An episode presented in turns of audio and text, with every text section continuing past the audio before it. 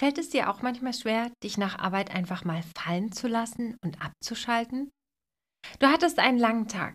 Alles war irgendwie ziemlich stressig und du versuchst irgendwie runterzukommen. Aber das Karussell dreht sich weiter und weiter. Irgendwie fühlst du dich machtlos.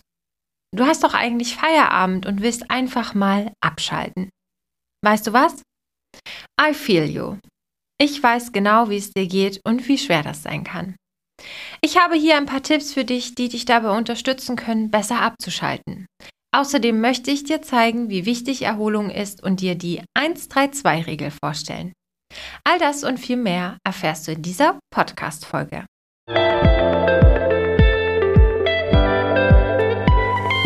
Hallo und herzlich willkommen zu deinem Podcast Freundin im Ohr, der Podcast für Gründerinnen, Unternehmerinnen und Führungskräfte. Du bekommst hier Tipps und spannende Impulse rund um die Themen Selbstfürsorge, Stressbewältigung und Resilienz. Ich bin Annette, die Gründerin von Freundin im Ohr, psychologische Beraterin und Coach und deine Gastgeberin in diesem Podcast. Ich freue mich, dass du hier bist und meiner neuesten Podcast-Folge lauscht. Ständig unter Strom stehen. Das ist schon fast zur Gewohnheit geworden. Kein Wunder. Wir leben in einer Zeit, in der es zum guten Ton gehört, permanent erreichbar zu sein. Ständig werden wir von Reizen überflutet. Das Telefon klingelt, E-Mails müssen beantwortet werden und dann will auch ständig irgendjemand was von dir. Du bist ständig online. Dein Kopf arbeitet den ganzen Tag auf Hochtouren. Und dann wunderst du dich, wenn du nicht abschalten kannst? Und so drehen sich deine Gedanken von A nach B bis Z und kommen einfach nicht zur Ruhe. Vor allem dann, wenn du es dir so sehr wünscht, abzuschalten. Einfach mal runterfahren und Abstand gewinnen von all den Erwartungen, all den Sorgen und vor allem von dem ganzen Müssen. Das Problem daran nur, wenn du den ganzen Tag unter Strom stehst, hast du keine Zeit für deine eigenen Gedanken.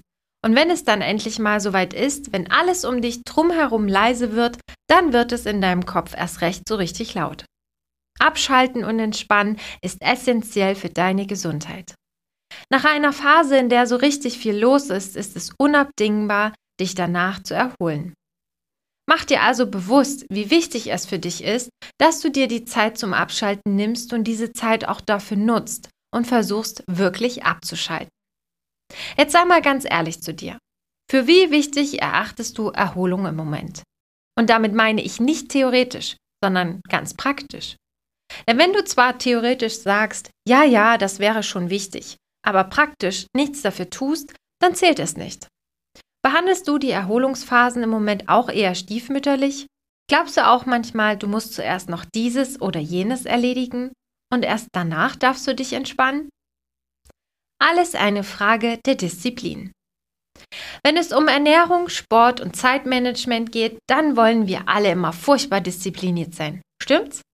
Wie sieht das aus, wenn es um Pausen, Me-Time, Hobbys oder wirklich aktive Entspannung geht? Ich würde ja behaupten, dass das gern vernachlässigt wird und du dann nicht so diszipliniert bist. Stell dir dein Nicht-Abschalten können wie ein riesiges Hinweisschild im Supermarkt vor, das dich darauf aufmerksam machen soll, dass du diesen Hinweis einfach nicht länger ignorieren kannst. Der Unterschied ist nur, dass dir dein Körper und dein Geist sagen will, schalte doch mal Eingang runter. Mach mal langsam und achte verdammt nochmal auf dich. Ich möchte dir unbedingt bewusst machen, wie wichtig es ist, dass du gut für dich sorgst. Denn nur wenn du dich gut um dich kümmerst, erst dann wird es dir auch leichter fallen, abzuschalten. Wie sieht es denn aktuell mit deiner Entspannung und Erholung aus? Frag dich dafür einfach mal, woraus bestanden denn deine letzten drei Tage? Was hast du so gemacht? Wie hast du dich bei den einzelnen Tätigkeiten gefühlt? Wie war das Verhältnis zwischen Arbeit und Entspannung? Was kannst du denn nun tun, um besser abzuschalten? Tatsächlich kann ein Ritual etwas sehr Wichtiges sein, das dir dabei hilft, runterzufahren. Denn es hilft nicht, dich direkt von Arbeit in den Feierabend zu stürzen. Ein Ritual unterstützt dich dabei, in einen angenehmen Modus zu kommen und mit der Arbeit abzuschließen. Das kann zum Beispiel so aussehen, dass du deinen PC runterfährst und dir vor Augen führst, dass du heute alles getan hast und es morgen weitergeht. Räume deinen Schreibtisch auf und nutze dieses Ritual, um so auch deinen Geist zu lernen oder schreibe abschließend am Schreibtisch eine To-Do-Liste mit einer einzigen Sache, die du morgen unbedingt erledigen willst. All diese Dinge können dich dabei unterstützen, einen Schlussstrich unter deiner heutigen Arbeit zu ziehen. Stell dir das vor wie in einer Beziehung. Wenn du nicht eindeutig sagst, es ist aus, dann geht es eben auch munter weiter. Und dann zelebriere deinen Feierabend so richtig. Das heißt, deinen Feierabend eben auch als Feierabend zu behandeln. Denn sonst kannst du tun, was du willst, du wirst dich nicht erholen. Das heißt, keine E-Mails mehr checken, nicht mehr erreichbar für die Arbeit sein, nichts, nada. Schluss für heute. Ich habe zum Beispiel eine Businessnummer und eine Privatnummer. Und wenn ich Feierabend habe, dann mache ich meine Businessnummer auch bewusst aus. Das ist auch wie ein kleines Ritual für mich. Das kann ich dir absolut empfehlen. Ich nutze dafür eine duale SIM-Karte und brauche deswegen auch kein zweites Handy. Wenn du das geschafft hast, dann ist es aber auch wichtig, dass du den Stress auch wirklich hinter dir lassen kannst.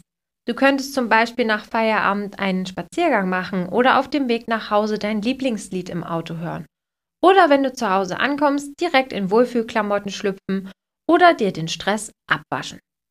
Da ich mein Büro zu Hause habe, verlasse ich nach Feierabend bewusst den Raum und schließe die Tür hinter mir.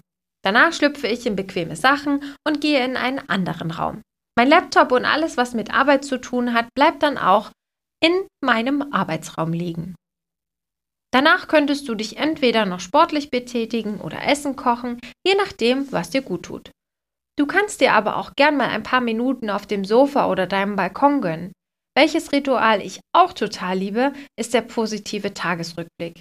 Der hilft dir dabei, einen ruhigen Schlaf ohne Gedanken an die Arbeit zu haben. Mit einem Feierabendritual schaffst du es, dich von deiner Arbeit zu distanzieren und kommst so besser in den Entspannungsmodus. Im Endeffekt geht es um das Einstimmen auf eine Tätigkeit, damit du sie dann auch wirklich genießen kannst. Es hilft dir ungemein dabei, die freie Zeit dann auch wirklich zu nutzen. Bestes Beispiel ist der Urlaub. Besonders entspannt ist es, wenn du nicht gerade am ersten Urlaubstag wegfliegst und am letzten Urlaubstag zurückkommst, sondern wenn du dir einen Tag vorher und nachher freinimmst und dir die Zeit gibst, dich auf den Urlaub und am Ende auch wieder auf den Alltag einzustellen. Du willst dauerhaft abschalten? Dann ist die 132-Regel das Beste für dich. Gönn dir eine Stunde pro Tag, um zu genießen. Das kann Bewegung sein, du kannst lesen, spazieren gehen, alles, was du willst, dass du auch wirklich den Moment genießt. Die 3 steht für drei Tage im Monat, um abzuschalten. Und ja, damit ist auch gemeint, mal offline zu gehen. Bleibt noch die 2. Sie steht für zwei Wochen im Jahr zum Auftanken. In dieser Zeit solltest du einfach mal dein gewohntes Umfeld verlassen. Ich hoffe, ich konnte dir eine Antwort auf die Frage geben, warum es mit dem Abschalten nicht so gut geklappt hat und dir zeigen, warum es aber sehr wichtig für dich ist. Und wenn du dabei Unterstützung brauchst, dann weißt du ja, wo du dich melden kannst. Am 30.09. ist es soweit und die Tore meines Freundin im Ohr Inner Circle öffnen. Stress entsteht in deinem Kopf, wie du mit Belastungen positiv umgehst und entspannter lebst. Darum geht es in diesem Gruppenformat meines 1 zu 1 Coachings und du hast schon jetzt die Möglichkeit, dich ganz unverbindlich auf die Warteliste in meinen Shownotes tragen zu lassen. Wenn du gern Teil dieses Formates sein möchtest und deinen Stress zur besten Freundin machen willst. Auf dich wartet außerdem noch ein ganz besonderes Angebot, noch bevor das Gruppenformat ganz offiziell am 30.09. gelauncht wird. Natürlich wirst du auch noch rechtzeitig darüber informiert, welche Inhalte da genau auf dich warten. Alle weiteren Informationen erhältst du wie immer auf meinem Instagram-Kanal Freundin im Ohr oder hier in diesem Podcast. Den Link für die Warteliste findest du wie immer in meinen Show Notes. Vielen Dank fürs Zuhören und dass du dir die Zeit genommen hast, meinen Worten zu lauschen. Willst du wissen, wie eine Zusammenarbeit mit mir als Coach aussehen kann? Dann klicke auf den Link in meinen Shownotes und lass uns bei einem virtuellen Kaffee-Date darüber sprechen, ob und wie ich dir helfen kann. Wenn dir gefallen hat, was du heute gehört hast, dann abonniere mich als deine Freundin im Ohr, damit du keine der neuen spannenden Folgen verpasst. Ich würde mich sehr darüber freuen, wenn du mich supportest und eine Bewertung auf Spotify oder Apple Podcast hinterlässt. Du findest die Folge sehr hilfreich und denkst, das musst du unbedingt mal deiner Freundin, deiner Mutti, deiner Kollegin oder vielleicht auch deiner Geschäftspartnerin erzählen? Dann teile diese Folge so gerne mit deiner Community. Für weitere spannende Einblicke folge mir gern unter Freundin im Ohr auf Instagram. Mach's gut und bis bald, deine Annette.